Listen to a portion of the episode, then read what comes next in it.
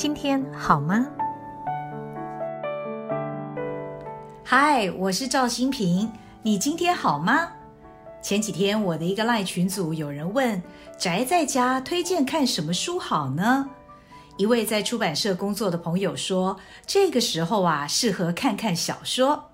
哎，我也有同感。最近我正在看小说，而且是一两百年以前写成的小说。其实，在这之前，我已经好久不看小说了。随着年龄增长，我看的书越来越偏向管理和实用的层面，比如《商周》《天下》杂志，或者一些被我定位为很实际的书，比如跟跑步有关的各种书籍，不论是跑步技巧或经历，以及知名跑者的心路历程，我都很喜欢。这都是因为近年来我爱上跑步的关系，而小说似乎是学生时代和年轻时看的。后来小说更被我归类为某种无病呻吟的类型文学。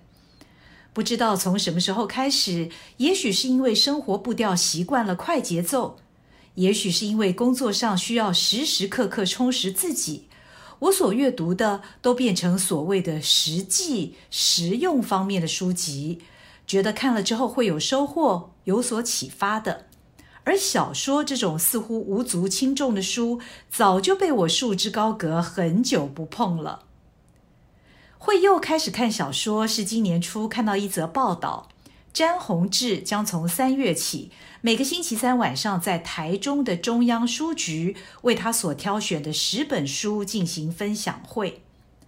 我一向很仰慕詹先生深厚的文学素养。看他所开的十本书单，哇，好多都是我想看已久，但是却从来没看过的经典。其中，《美丽新世界》和《一九八四》是里头我最想看的两本书，因为从学生时期久仰这两本书的大名已久。想到如果阅读之后能到台中的中央书局听詹先生亲自分享他读这两本书的心得，岂不是太美了？于是我兴致勃勃的想报名这个分享会，没想到动作太慢，活动早就秒杀，名额已满。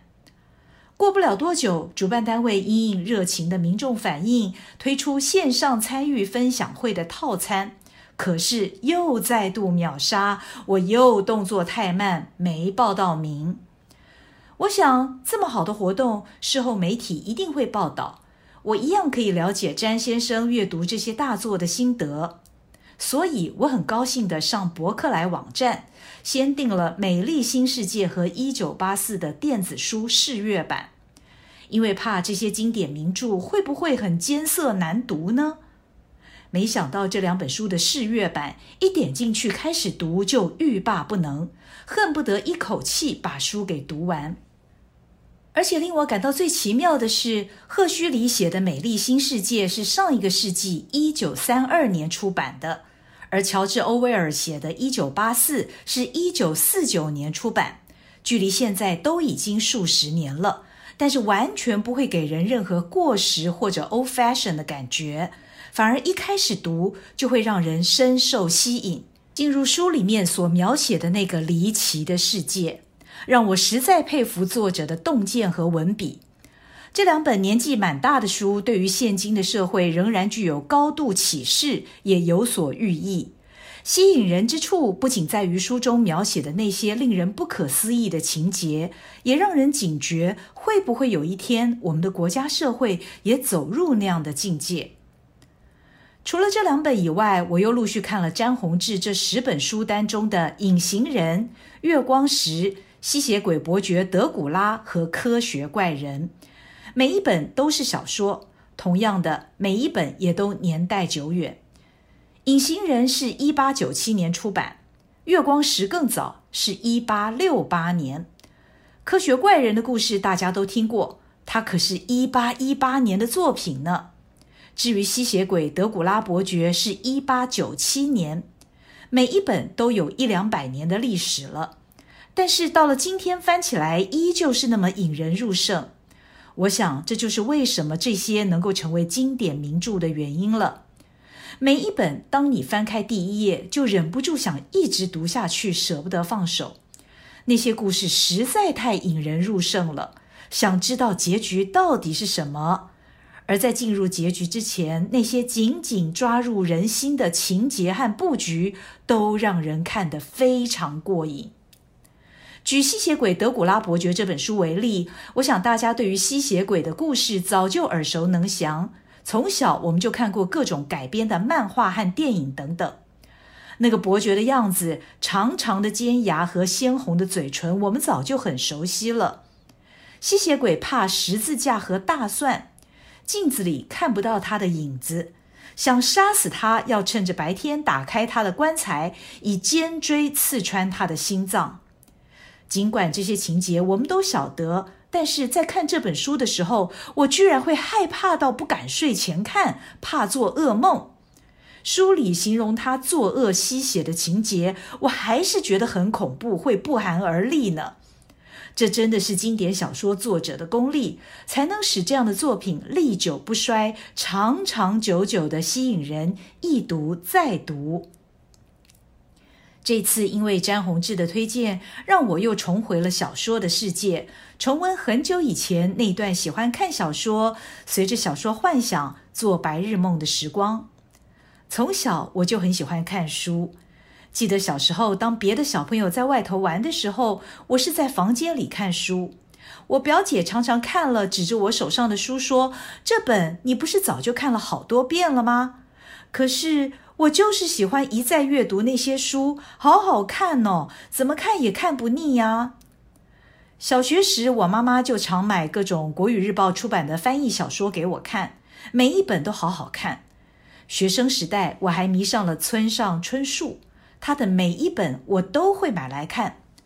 当看《发条鸟年代记》的时候，我幻想自己也坐在黑暗安静的井里。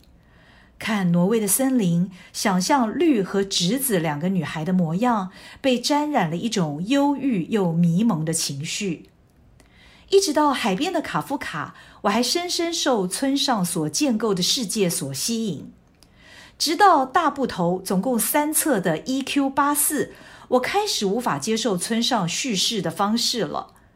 后来每出一本村上的新书，我仍然会像进行某种必要的仪式一样去买来看。可是每一次都令我失望。我也失望自己为什么不能像以前那样进入村上书里的世界呢？我怀疑到底是村上变了，还是我变了？我已经无法再钟情于村上春树的小说了。不过村上的散文我一直很喜欢。从很早以前的终于悲哀的外国语、边境静静、远方的鼓声等等，到后来的关于跑步，我说的其实是等等，都很棒。另外，村上的短篇小说我也觉得很好，一个个短而有特殊味道的故事，带领我进入一个又一个奇情异象的世界中。昨天趁着宅在家的时光，我好好的整理了一下书架。我的书架很漂亮，是当年设计师以紫蓝色的墙面搭配漆上白漆，不规则的木作书架。坐在书架前的书桌上看书、打电脑，会觉得自己是一个很富足的人。书架上的书一类别整理排列，好久没有动了。我重新把日本作家的书和我的跑步相关书籍换了位置，再把错落于书籍之间的摆设换了位置，左看右看，感到满意了才罢手。书架上有好多书值得再重新一读呢。我仍然是那个爱书的人，你呢？喜欢看书吗？在疫情紧绷、搞得人心紧张的时刻，你可以借着看书进入书里的世界。每一本书都是一个全然不同的世界，非常美好。希望在这个时刻，你和你的家人都安好。找一本书来读，不论实体书、电子书都好，享受阅读，享受这一段能安然宅在家里、健康平安的时光。